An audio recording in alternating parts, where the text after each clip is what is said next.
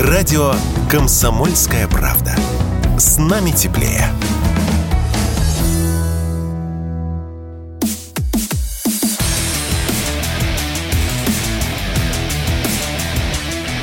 Программа с непримиримой позицией.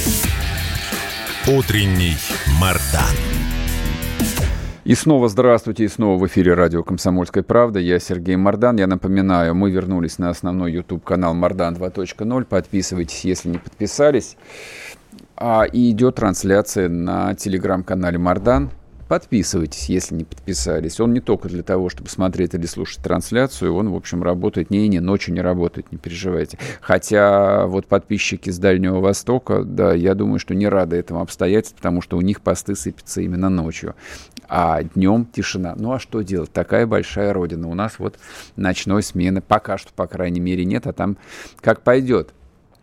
А, спасибо, вот кто написал, что очень обнадеживающий эфир. Да, я очень давно хотел а, Владислава Лобаева в эфир вывести. Во-первых, потому что многие спрашивали, давайте поговорим о, работ... о реально работающих предприятиях, а также дайте настоящего а, позитива. То есть не про то, что у них там гомосексуализм, а у нас духовность, а позитива вот такого из жизни, что происходит, настоящего, действительно классного. Вот вам пример. Вот, вот вам пример. Соответственно, простая же альтернатива. Либо ныть, либо работать. Вот и все. Не, есть еще третий вариант, вообще ничего не делать. Вот, жить в своем придуманном мире. А мы, соответственно, с теми, кто работает. А по поводу международной повестки я бы очень хотел бы поговорить. Вчера такое очень странное прозвучало заявление. Ну, я, попри... вот, я с самого начала вздрагивал а, от этого словосочетания «зерновая сделка», и э, пока что рефлексы не атрофировались. То же самое. Но почему про зерновую сделку вчера заговорил а, генеральный секретарь э, НАТО Йенс Столтенберг, хоть режьте меня, я так не понял. Ну, во-первых, ее и с нашей стороны подписывал Шойгу, ездил в Стамбул. И вот сейчас об этом говорит Столтенберг. Это что, сделка между военными, что ли? Они что, сеют, пашут, и они вроде про другое дело. Так, а и, значит, э, почему про нее поговорили? Срок по этой зерновой сделке истекает в конце ноября, ну, то есть через месяц. Да, после выборов американский конгресс. Извините, что я снова про американский конгресс, но мы же живем в американцентричном мире, соответственно, от состояния мирового гегемона а, зависит а, вот в этом самом мире очень многое, если не все. Поэтому мы им желаем всяческих бед, вот, и внутренних э, неустройств. Посмотрим, как э, все пойдет. А, но вот эта вот зерновая сделка, она про что? Кто на ней реально зарабатывает? А, вот, знаете, в этой теме в качестве действующих лиц, э, ну, обычно называются страны. Ну, типа, Украина поставляет на рынок сколько-то там миллионов тонн зерна. Украина сама ничего на рынок не поставляет. Поставляют абсолютно конкретные юридические лица, компании. Причем, а, ну, немножечко представляя, как э, устроено, тут тоже называется сельское хозяйство Украины, землей даже не землей, зерном владеют глобальные зерновые э, трейдеры, ну типа какой-нибудь э, компании Dreyfus или Cargill американской. Это их зерно. Это они его купили, это они его хранят на украинских элеваторах, по которым, кстати, не бьют. В отличие от энергосистемы. По элеваторам, еще раз, сделаю на этом акцент, никто не бьет. Хотя, казалось бы. Ну, кстати, ровно как и по газотранспортной системе. Тоже никто не бьет. Она, в общем, исправно работает. Поэтому сделка, а, которую называют зерновой, она касается вполне себе транснационального глобального бизнеса. И причем здесь мы, страна, которая ведет официально специальную военную операцию, а не официально воюет э, с гигантской военной коалицией в составе одного миллиарда человек, вот я не очень понимаю. Спросим об этом Валерия Коровина, политолога, директора Центра по геополитических экспертиз. Валерий Михайлович, здрасте. Здравствуйте. Объясните, пожалуйста, почему зерновую сделку комментирует глава НАТО? И почему ее с нашей стороны подписывал Шойгу? Тоже не очень понимаю, честно говоря. А, ну, очевидно, что с этой сделкой связаны военные надежды западной коалиции, и э, связана она с ее выполнением, ее реализацией с ходом военных действий формально, а фактически это попытка оказать э, давление на Россию с целью получения военного преимущества, потому что под предлогом э, реализации этой сделки, точнее создания условий для ее реализации, Россия должна пойти на определенные военные уступки, как-то себя сдержать, выполнить какие-то невыгодные для себя маневры, отойти, отодвинуться, э, снизить на темп наступления, какое-то свое военное преимущество уступить в пользу НАТО, то есть это как бы повод для военного сдерживания России. А как он работает, я не очень понимаю. Ну, хорошо, как бы вот зерно и зерно. Зерно лежит на элеваторах, да, его вывозят какие-то суда под нейтральными флагами, типа какой-нибудь Панамы. Вот, а где здесь наступление и как оно непосредственно влияет? Не бомбите элеваторы, не разрушайте инфраструктуру, не берите э, Одессу, не начинайте военное форсирование морских портов, не перекрывайте морские пути, угу. не а, блокируйте вход а, гражданским судам, которые везут а, грузы военного предназначения для Украины, боеприпасы, снаряжение. То есть, как бы, ведите себя сдержанно, аккуратно, постарайтесь не разрушить э, инфраструктуру, которая нужна для переброски техники, не уничтожайте железнодорожные пути сети, они пригодятся для переброски грузов. То есть это же целый комплекс, а, который увязывается с поставками и вывозом зерна. Поэтому нужно вести себя просто аккуратно. Так, вы такой слон в этой посудной лавке, пожалуйста, ничего не побейте. Ну, естественно, что мы просто останавливаемся, замираем там. Мы же соблюдаем все договоренности и конвенции. Так, мы ничего не задели, извините, там, а мы не пошатнули, там, не разрушили. Может, давайте мы восстановим случайно. Mm-hmm. Одессу хорошо, мы пока ее, о ней забудем. Вычеркиваем ее целей, планов наступательных Э, направлений и так далее. То есть это чистое такое как бы сдерживание. Это зерновая сделка, только повод. Зерно просто крадется из Украины, засыпается в закрома западноевропейских государств, никакие там, понятно, голодающие Африки этого зерна никогда не увидят. То есть это чистый сплошной обман все от и до. Когда мы имеем с Западом, как правильно выразился Рамзан Ахматович Кадыров, мы должны понимать, что мы имеем дело с дьяволом с дьяволом. То есть он всегда врет, угу. лука лицемерит, и это надо учитывать. А почему Россия-то подписала эту сделку и почему до сих пор ее не разорвала? Ну, потому что мы же, наша миссия гуманная, освободительная. Мы, э, русский, это все человек. Мы очень болеем за голодающих, особенно в Африке всегда болели. Нас очень легко поймать на вот такую вот э, на такой гуманитарный, гуманный, общечеловеческий, всечеловеческий крючок. Валерий, мы... ну, ну, извините, пожалуйста, но это же неправда. На самом деле российский, российский капитализм а, невероятно циничен, а, профессионален и лишен всякого гуманизма. Ну, последние 30 лет это больше, чем жизнь поколения. Вот, поэтому вот в, в это я не верю, в это объяснение. По а, зерновой сделке переговоры ведутся с Шойгу, а не с Абрамовичем. С Абрамовичем переговоры ведутся по поводу торга насчет обмена азовцев, которых нужно было повесить публично там на какого-то замшелого бывшего употребления украинского политика. А тут Абрамович, пожалуйста, тут потому что торговаться надо. А, а здесь речь идет э, о диалоге с государственными мужами. А, что, а государственные мужи, вы считаете, вот настолько э, там витают в облаках и склонны к гуманизму, тоже, в общем, за 30 лет никто из них не дал повода в это поверить? Нет, у нас, конечно, такого капитализма нет. Это русские люди. Шойгу русский, военный, приличный, очень хороший человек. Естественно, он выступает от лица государства. Может, если у него есть какие-то личные интересы, он в этот момент оставляет их за порогом э, переговорной комнаты. Mm-hmm А капитализм в России всегда понарошку. То есть вот эти 30 лет, ну что у нас, 30 лет капитализма это что? Англия там потом и кровью, там жертвами, идя по головам, выстроила свой капитализм. А наш капитализм наносной. Это вот как ветер подул с запада, принес капитализм везде, раскидал его. Ну, мы ходим, собираем его ошметки. Подует другой ветер восточный, сдует весь этот капитализм. Ничего не будет. У нас нет никакого уважения к частной собственности и не будет никогда. Мы этот эм, э, капитализм имитируем и наши хапуги там рвут там из-под их подметки, понимая, что капитализм сейчас вот есть, а завтра его не будет, он закончится просто.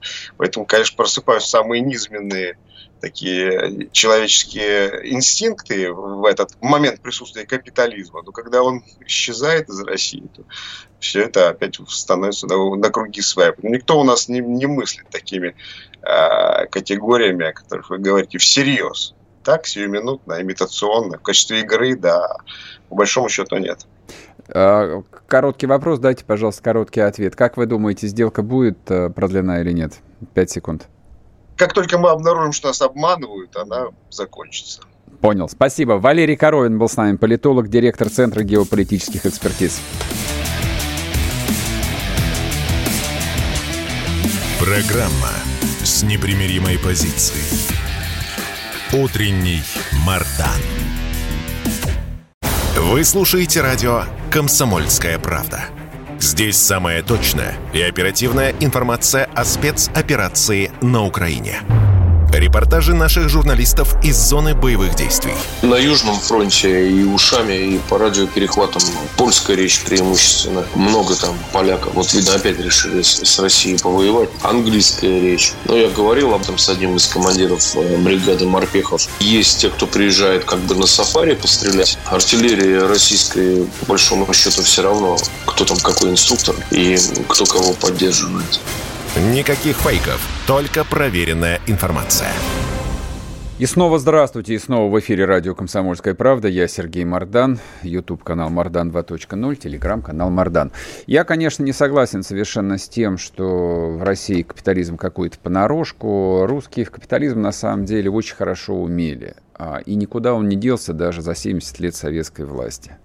Вот. Но это вообще базовый инстинкт хапнуть что-нибудь, заработать побольше, он а, совершенно неистребим, и я для себя вот объясняю как бы крах социалистического проекта именно этим соображением, потому что а, вот а, некие биологические аспекты их отменить нельзя, вот как бы не хотелось, ну невозможно. А, и то, что многие люди за последние 30 лет, э, ну, российские капиталисты, капиталисты добились э, гигантских успехов в этом этой деле, но это, в общем, тоже было бы довольно странно отменять. Там есть совершенно там фантастические компании, не знаю, там тот же Яндекс или тот же Mail. Посмотрите на Телеграм, созданный русским человеком. Ему 40 лет всего. Вообще-то, ну так, на минуточку. Дурут. 40 лет, меньше, по-моему. Он же вторую великую компанию создал, а вы говорите, что у нас капитализма нет, у нас капитализм никто не умеет. Умеют, было бы желание. Но вот эта вот зерновая сделка, а, это, конечно, пример а, капитализма не национального.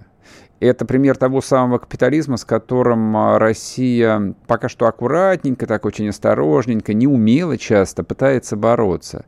Вообще, когда мы говорим о том, что Россия хочет а, сломать вот мировую гегемонию США, ненавижу вот эти вот а, штампы информационные, простите меня, сам их довольно часто произношу, Мировая гегемония США, да, это именно гегемония США, но Соединенные Штаты за сто лет придумали и создали глобальный капитализм, в котором они находятся на вершине вот этой вот пирамиды и, естественно, собирают, э, ну, все основные ништяки. Естественно, кто главный, тому и самый жирный, самый вкусный кусок.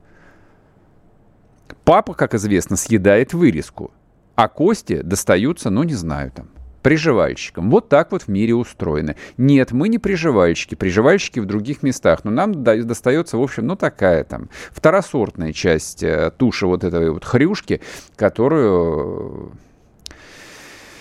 по осени изобили, и сейчас делаем колбасу. И нам это не нравится. Мы хотим а, питаться получше, мы хотим, чтобы наше оставалось нашим. Но для того, чтобы наше оставалось нашим, как я думаю, а, глобальный капитализм – предстоит уничтожить. А то, что мы продолжаем вести дела с э, транснациональными компаниями, это скорее плохая новость, нежели хорошая. Вот во всем мире зерном, удобрениями, нефтепродуктами, вот так называемыми, то, что по-английски называется commodity, с биржевыми товарами занимаются транснациональные компании. Они не американские, они, правда, транснациональные, что и штаб-квартира у них, как правило, находится в Соединенных Штатах, но сознание у них абсолютно глобалистское. И вот эту вот зерновую сделку ее заключали, заключали именно глобальные, глобалистские компании, которым что на Россию, что тем более на Украину плевать. А уж разговоры про голодающие африканские страны – это вообще анекдот. Причем этот настолько не смешной анекдот, что никто даже не улыбается. Вот Столтенберг говорит про то, что зерновую сделку нужно продлить, и на его лице нету вот ни тени улыбки. Он просто произносит это как робот. Меня смущает только одно. Глава военно-политического блока, то есть, ну, он не генерал, а может и генерал, он должен а, мечтать только о том, чтобы получить посмертный орден. А он говорит о голодающих армии вот это лицемерие и ложь, вот от этой от этого лицемерия и от этой лжи мне становится часто не по себе когда люди настолько бессовестно, настолько бесстыдно, вот совершенно непроницаемым выражением лица врут про сострадание, я понимаю, что это, что перед тобой стоит Чикатило, который действительно, если надо будет убить тысячи людей, он, не дрогнув, их убьет. Вот это вот внутренний мир, внутреннее устройство вот этого самого глобального, глобалистского западного мира, они бесчеловечны, для них не существует людей. Плевать они хотели на эту Украину, плевать они хотели на этих беженцев. Мы вчера об этом говорили. Им, правда, плевать на людей. Их интересует вот, сказать, их интересуют деньги, а вот что для них деньги, я тоже не понимаю. Какая здесь подоплека в этой зерновой сделке, а, мы точно не угадаем. То, что, конечно, это не про гуманизм, в этом, нет, в этом нет ни малейших сомнений. То, что это часть какой-то очень тонкой игры, очень сложного размена, тоже ни малейших сомнений. И когда, а, ну, многие говорят, и я, наверное, время от времени сталкиваюсь вот а, на этот пафос, что нужно там разгромить все, нужно уничтожить всю инфраструктуру, вот, вот все стереть в порошок и декоммунизировать. Слушайте, а вы задавались себе вопросом, ну, хорошо, вот вы демонизируете а, вот все, что на территории бывшей УССР а, построил великий советский народ. А что дальше? Вот что, что произойдет? Ведь, а, помимо всего прочего, одна из ключевых задач, которые, ну, допустим, а, устами того же Бжезинского а, формулировали американцы еще 40-50 лет назад, ну вот рассуждая о том, когда закончится Советский Союз и что должно возникнуть на его месте, они говорили не просто о, о задаче разорвать связь между Россией и Украиной, между русскими и украинцами. Это как раз гуманитарная часть проблемы. Они говорили в том числе о колоссальном промышленном потенциале. Они говорили о колоссальном эффекте синергии – но вообще это одна экономика, это строилось как одна экономика, как один военно-промышленный комплекс, как один экономический комплекс. То есть разрыв который возник в 1991 году, он уже а, обнулил сверхдержаву. То есть то, что осталось сверхдержавой, быть не могло по определению. Но для того, чтобы, а, ну, скажем так, сделать контрольный выстрел в голову той территории, которая называлась Россия большими буквами, Российская империя или Советский Союз, неважно. Вот для этого ключевую часть этой конструкции нужно в идеале вообще уничтожить, аннигилировать. И те же разговоры про применение ядерного оружия, как мне представляется, а, имеют в том числе и эту задачу. Ну, то есть, да, конечно, в идеале просто вот загнать э, Россию в состояние полной изоляции на десятилетие, но если действительно удастся устроить небольшую локальную ядерную войну на территории бывшей Украины, Их это вполне устроит, их это вполне устроит, потому что они на 100% уверены, и я в этом уверен, что воссоздать экономическую систему, которую СССР выстроил на территории Украинской Советской Социалистической Республики не под силу на ближайшие 50 лет никому. Ни у кого не хватит ни денег, ни воли, ни желания. То есть не может быть такой мотивации ни у кого, какая была у Советского Союза, создавшего самую индустриальную, самую развитую, самую образованную часть одной единой великой страны. Никому это не под силу. Поэтому, конечно, ну, хочется вот потешить собственное эго там или собственные темные стороны души, а давайте, значит, типа, а не доставайся же ты никому, и за борт ее бросает в набежавшую волну. Это все явление одного и того же порядка. Но это нерационально. И на наше счастье в Кремле сидит человек, который, в отличие от нас, рационально рассуждает и точно отдает себе отчет, что разрушенная, стертая в пыль э, там соседняя страна, из которой проще простого было бы устроить один большой Дрест, Дрезден, не в наших интересах. В наших интересах, в интересах русского народа, в интересах России, да, действительно, а, разгромить украинское государство, желательно деконструировать его полностью – и вобрать в себя, вылечить и сделать своей органической, естественной частью эту землю и этих людей. Это мы и это, это не один народ, это мы и есть. Это просто мы и есть. Вот, собственно, вся логика. Вот если уж говорить про зерновую сделку как про некую такую странную и довольно токсичную историю, я, по крайней мере, сам себя пытаюсь убедить в том, что это часть э, э, такой э, попытки спасти хоть что-нибудь. Ну и, собственно, это в том числе и ответ на тот вопрос, э, будет ли война вестись вот так, как э, можно прочесть там в книжках про то, как американцы вели войну в Вьетнаме. Да нет, конечно, никогда она так вестись не будет. Вы себе как представляете? Вот этот мемчик про бомбить Воронеж. Бомбить Харьков это то же самое, что бомбить Воронеж. Ну, на самом деле. На самом деле. Вот это вот то, что, мне кажется, нужно все время держать, держать в голове.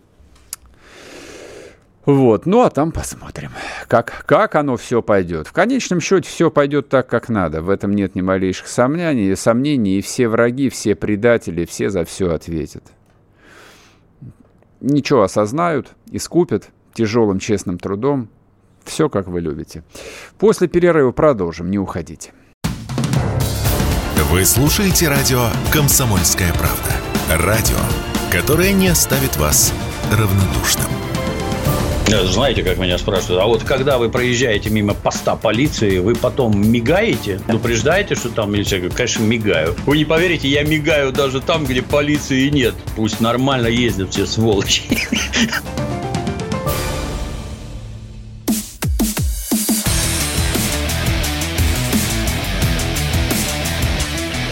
Программа с непримиримой позицией. Утренний Мардан. И снова здравствуйте, и снова в эфире радио «Комсомольская правда». Я Сергей Мордан, YouTube-канал Мордан 2.0, телеграм-канал Мордан. Подписывайтесь на все абсолютно.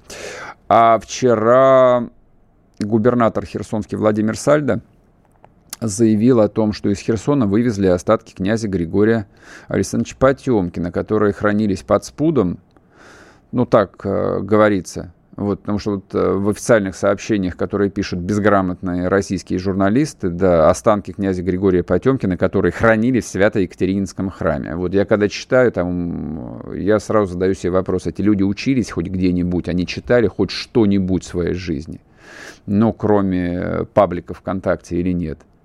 Глупый вопрос, потому что на него есть один простой ответ. Нет, они ничего не читали. А, просто а, Потемкин, да, был похоронен в Херсонском Свято-Екатеринском храме. Ну вот ровно как э, Кутузов похоронен в Казанском соборе в Санкт-Петербурге. Там хранятся его останки под спудом. Вот. И вот останки святейшего, светлейшего князя а, были эвакуированы. Я считаю, что это правильно. И я считаю, что это хорошо. И я считаю, что это ответственно. Потому что, а, как мне написал один мой э, знакомый э, историк, а, во время Великой Отечественной войны, а у нас, в общем, такой большой опыт отступлений, большой опыт военных катастроф, ну, как у любой большой э, страны с гигантским э, опытом ведения войны, он есть. Он был и в 15-м, в 16 году, он был и в 41-м, 42-м годах. Ничего не значит. А в первую очередь эвакуировались архивы, повторяю, архивы и музейные ценности. Всегда это делала советская власть. Заметьте. То есть про которую а, последние там 30-40 лет – демократы, они же потом стали называться либералы, объясняли, что это власть быдла, которые убили, соответственно, всю интеллигенцию, к власти пришли вот эти вот э, э, дети кухарок необразованные. Вот нам же это объясняли, что все, катастрофа случилась. Вот эти вот дети кухарок, вот эти вот недоучившиеся семинаристы понимали, что спасать надо в первую очередь наследие, связь времен, архивы и музейные ценности. Остатки, э, останки светлейшего князя – это не музейные ценности. Это называется святыня. Это святыня. Потому что а, князь Потемкин – это основатель Новороссии – это человек, который это слово придумал и ввел в исторический обиход, слово «Новороссия». Это человек, который основал э, несколько славных южно-русских городов. Херсон, Днепропетровск, Одессу. Он основатель этих городов. Он русский князь, уроженец Смоленской губернии, славного шляхетского рода.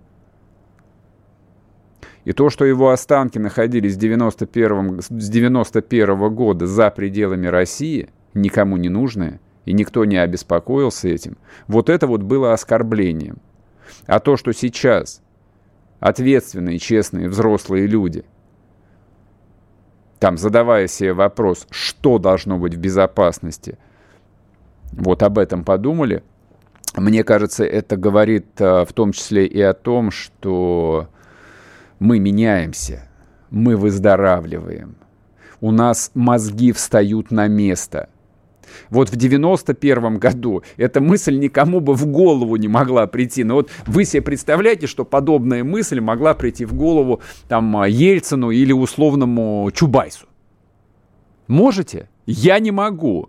Точнее, я уверен, что подобная мысль в голову этим людям прийти не могла. Им это было параллельно, фиолетово, все равно. Не было, не существовало для них никакой России. Они были варвары, которые пришли на, на останки вот этой падшей империи, да, и начали ее мародерить. Мародеры пришли к власти. Мародеры управляли Россией. А сейчас, а сейчас – это люди, которые полагают себя русскими, это люди, которые понимают и осознают свою а, внутреннюю связь со всем, что является, называется, считается Россией. Вот почему это правильная, это хорошая новость. То, что ее не артикулируют, то, что ее не проговаривают, то, что ее стесняются, то, что ее не знают, как вот, вот преподнести, ну, мне это странно. Да как это надо объяснять?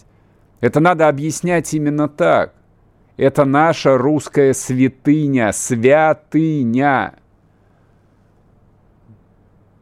Просто, ну, представьте себе, я там э, смелый, я сейчас аналогию вам приведу, простите меня, вот э, люди сильно православные, но вот в случае какого-нибудь катаклизма, совершенно точно из э, Троицы Сергиевой Лавры наверняка а, люди православные спасали бы раку с мощами преподобного Сергия, если бы что-то ей угрожало. Потому что это святыня. Вот могила князя Потемкина – это святыня, это русская святыня, которая 30 лет находилась под властью там упырей, для которых он, ну, был таким вот внутренним корневым врагом.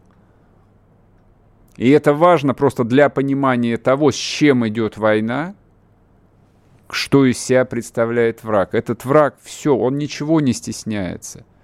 Вот сброшены последние маски.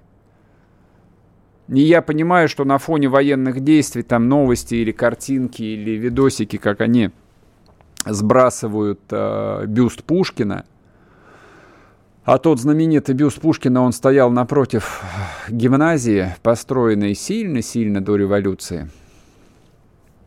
Он был построенным людьми, он, там, этот памятник был установлен людьми, которые построили и гимназию, для которых это, да, был, Пушкин был солнцем русской поэзии. Вот эти вот пришедшие, не, вот эти пришедшие варвары, варвары, гунны, это гунны, которые пришли а, на землю Рима, вот что они уничтожают. Они крушат портики, они крушат храмы, они мрамор пережигают в известь. Вот про что это. Варвары вот именно в европейском понимании. Но их цель это не просто пережечь э, русский мрамор в известь. Их цель уничтожить в принципе следы, доказательства присутствия на той, на этой земле России и хоть чего-то русского. Мне кажется, это облегчает э, нашу задачу. Потому что ведь в любой войне а, образ а, врага, не расчеловечивание даже врага, а образ врага, просто понимание того, с кем а, ты сражаешься, с кем сражаются твои солдаты, твой народ, он принципиально важен. Вот с той стороны для нас находится абсолютное зло. Не только вот, вот общечеловеческое зло, общечеловеческое зло. Нет, оно не общечеловеческое, это зло, а, которое имеет окраску и характеристики вполне конкретные. Это зло, которое а, непримиримо именно по отношению к нам, как к русским людям, к нам, как к России. Вот почему, да, они говорят, мы нацисты, какие мы нацисты? Мы не нацисты, мы против Гитлера, мы с Америкой и Англией заодно, а Америка и Англия сражались с Гитлером, значит, против а, немецкого национал-социализма. Верно, правильно, понимаете, правильно они говорят. Именно поэтому а, их ключевым врагом являются русские как русские, Россия как Россия – и мы сражаемся с теми, кто хочет уничтожить всех русских. Ну, по-моему, ж просто-просто. Ну, это хорошо укладывается в голове. Вот в моей голове это, инди... это идеально укладывается. Вот, собственно, и все. Вот как я себе понимаю эту новость. Да, и, собственно, из Херсона э, эвакуировали памятники Суворову и Ушакову. И командующему ВДВ Маргелову тоже. И это тоже правильно. Потому что святыни должны быть в безопасности. Вчера а, я слышал выступление Александра Ходаковского, основателя бригады «Восток». Он а, такое, на, на Первом канале, сразу скажу, можете в интернете найти и прослушать его целиком. А, вот там не было вообще никаких вот залакированных, каких-то вот обтекаемых фраз. Ходаковский говорил а, горько, он прямо сказал, что ситуация очень напряженная, и что, в общем, мы расхлебываем последствия тех ошибок, которые были допущены в первые месяцы кампании. Это говорится на федеральном канале, я прошу заметить. Но он говорил о том, что армия закапывается в землю, армия будет держать фронт, армия не оставит этот город, этот русский город. Вот так вот, вот такие вот новости с юга России у нас. Не победный, но а что а вы хотели? А что вы хотели? Для того, чтобы была славная сладкая победа, нужно испытать немного горечи. Так всегда было в русской истории. После перерыва продолжим. Есть еще одна важная тема, о которой мне хотелось бы поговорить. Публицист Георгий Бофт знает. Он знает, кто виноват, что делать и как нам быть дальше. А вот на ЖКХ я заметил, что цены нифига не снижаются, потому что куда же ты денешься с подводной лодки. И на бензин почему-то цены не снижаются, хотя у нас его должно быть хоть залезь. Или вот газ, например. Тоже я смотрю вот на газовый счетчик, ни хрена не снижаются цены на газ. Почему же так? Программу «Бофт знает» слушайте каждый четверг в 8 часов вечера по московскому времени на радио «Комсомольская правда». А вы хотите что? Вы хотите какую-то пропаганду вести или вы хотите до истины докопаться?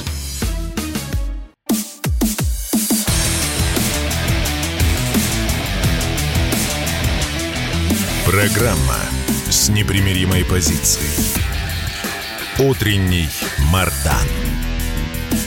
И снова здравствуйте, и снова в эфире радио «Комсомольская правда». Я Сергей Мордан. Ну вот видите, какие хорошие новости прям вот э, приходят. Очень хорошие, замечательные. А российский телеведущий Ксения Собчак имела право въехать в Литву, так как имеет израильский паспорт. Таки сообщил директор Департамента госбезопасности Балтийской Республики Дариус Яунишкис в эфире э, радиостанции «Женю Радьяс». Цитата. «Собчак является гражданкой Израиля. В этом качестве по израильскому паспорту она может въехать в Литву, визы не надо и находиться здесь в течение 90 суток», сказал он. Ну, видите, как хорошо. Ну, слава богу. Русские не бегут, русские не сдаются. А, вот. Так что в Литву въехала гражданка Израиля Собчак. Ну вот, наконец, мы и разобрались, кто нас покинул. Никто нас не покинул.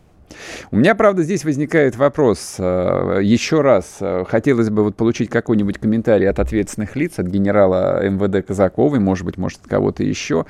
Вот я, честно говоря, не очень понимаю, а вот двойное гражданство в России возможно или нет? А если возможно, то почему?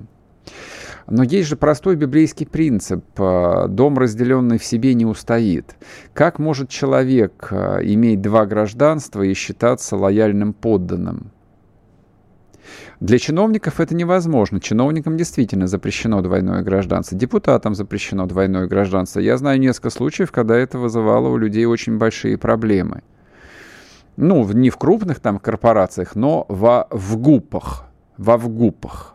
Там себе руководители позволяли, да, иметь э, второй паспорт. Вот, и это была проблема. Это была проблема.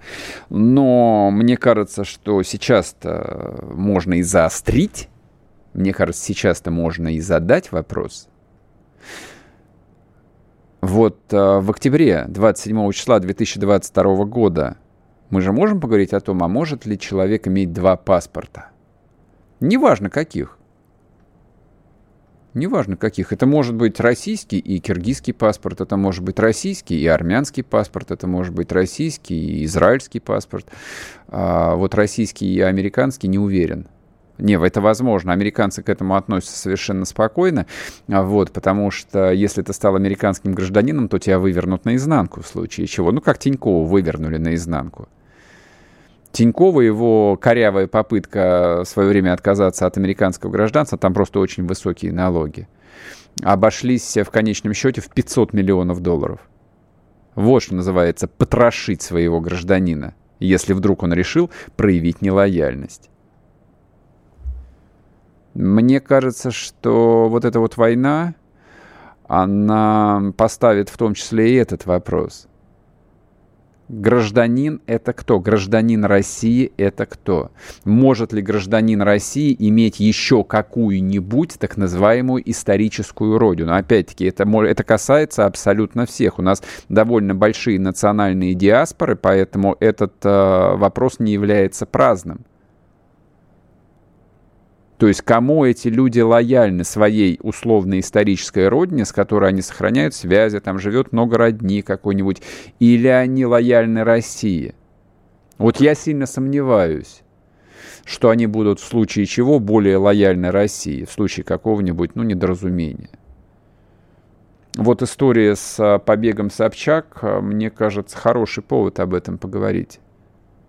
Ну, с каким-нибудь э, не знаю, видным депутатом, например, можно было бы потолковать об этом. Или, э, да, с человеком, который занимается миграционными вопросами.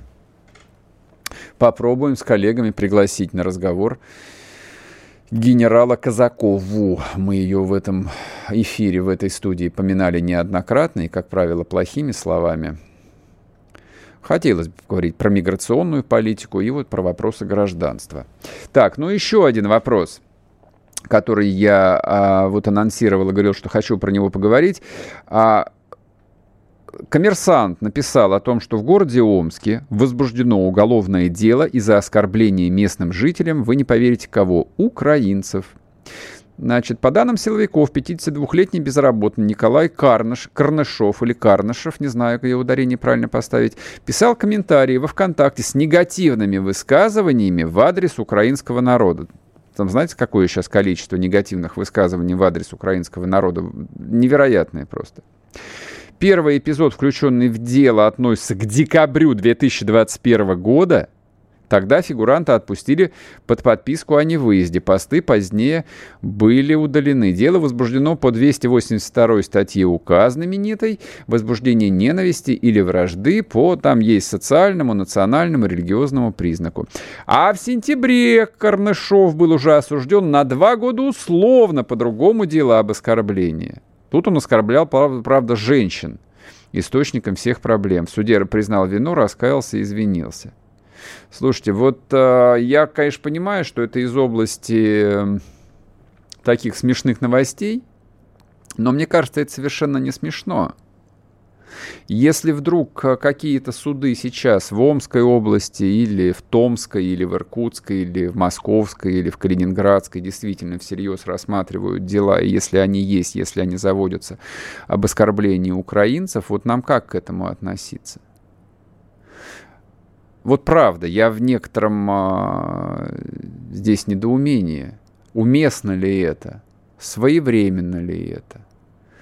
А, на какой планете находятся люди, которые эти уголовные дела заводили? Ну, вот сотрудники Следственного комитета, судейские, которые эти дела принимали и тоже там рассматривали. Они все, вот они как себя чувствуют?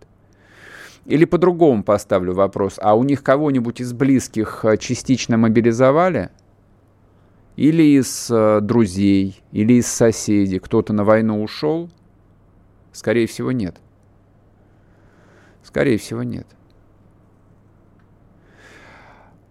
Потому что если бы это было так, то мне кажется, что этих дел сейчас возникнуть просто не может. Не, я все понимаю про 282 статью. Более того, я считаю, что разжигание вражды, в том числе по национальному признаку, является преступлением уголовно наказуемым и недопустимо. Но также я понимаю, будучи ну, взрослым человеком, что всему свое время. И деморализовать тыл не позволено никому, если только ты не враг. Или если ты не работаешь на врага. Я понимаю, что... Это как понимаю? Я предполагаю, что, скорее всего, ну, нашли какого-то полусумасшедшего. Но даже если это полусумасшедший, то а, ведь работает часть очень сложной системы, часть репрессивного аппарата, то есть в этих делах задействовано большое количество служащих, чиновников, силовых структур, правоохранительных структур, судейских структур. То есть запускается там такой механизм, который, вы меня извините, обратной силы не имеет, и прецедентного права-то у нас нет – но у людей в голове работает именно так, что если этому дали срок даже условный, значит мы этот срок завтра дадим и всем остальным. А вот а как разделить? Вот люди, которые провожают на фронт э, своих э, мужей, отцов, братьев, они их провожают на фронт, куда они едут, воевать с украинской армией. Вы им сейчас как объясните действие 282 статьи, вот, э, уважаемые сотрудники Омского суда? Они с кем едут воевать? С украинскими националистами, как э, говорит э, на брифингах Минобороны генерал Коношенков? Ну, на брифингах, да, наверное, так можно и нужно говорить. Но они-то вот в своих житейских разговорах говорят, что мы едем на Украину воевать. Вот это зачем все сейчас? Кто эти люди, которые запустили эти дела? Кто эти люди, которые расписывались на этих делах, визировали? Я думаю, что там ну, несколько десятков человек э, вот, участвовали в этой истории. Что-то мне подсказывает, что главное управление этих организаций и Следственного комитета – и суда, всей судебной системы в Москве должны обратить на это внимание и разобраться с этим. Это очень опасный звоночек, это очень плохой звоночек. Это значит, что люди, которые а, ну, сочли возможным этой, этой историей заниматься сейчас, они, правда, находятся на другой планете. И им дела нет до того, что происходит в нашей стране. Им дела нет до того, что происходит на наших западных границах. Они не в курсе, наверное. Но если они не в курсе, может быть, э, имеет смысл рассмотреть вопрос об их частичной мобилизации. Ну так, для освежения мировосприятия. Будем следить за этой историей. На сегодня у меня все, друзья мои. Услышимся завтра в то же самое время. Подписывайтесь на телеграм-канал Мардан. Там я остаюсь до завтрашнего утра. Ну и, соответственно, если вы не подписались еще на YouTube-канал, на который мы сегодня вернулись, Мардан 2.0, у вас есть последний шанс. Так что будьте здоровы, всем хорошего дня. Пока.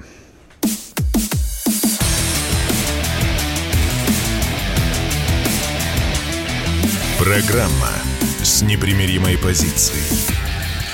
Утренний Мардан.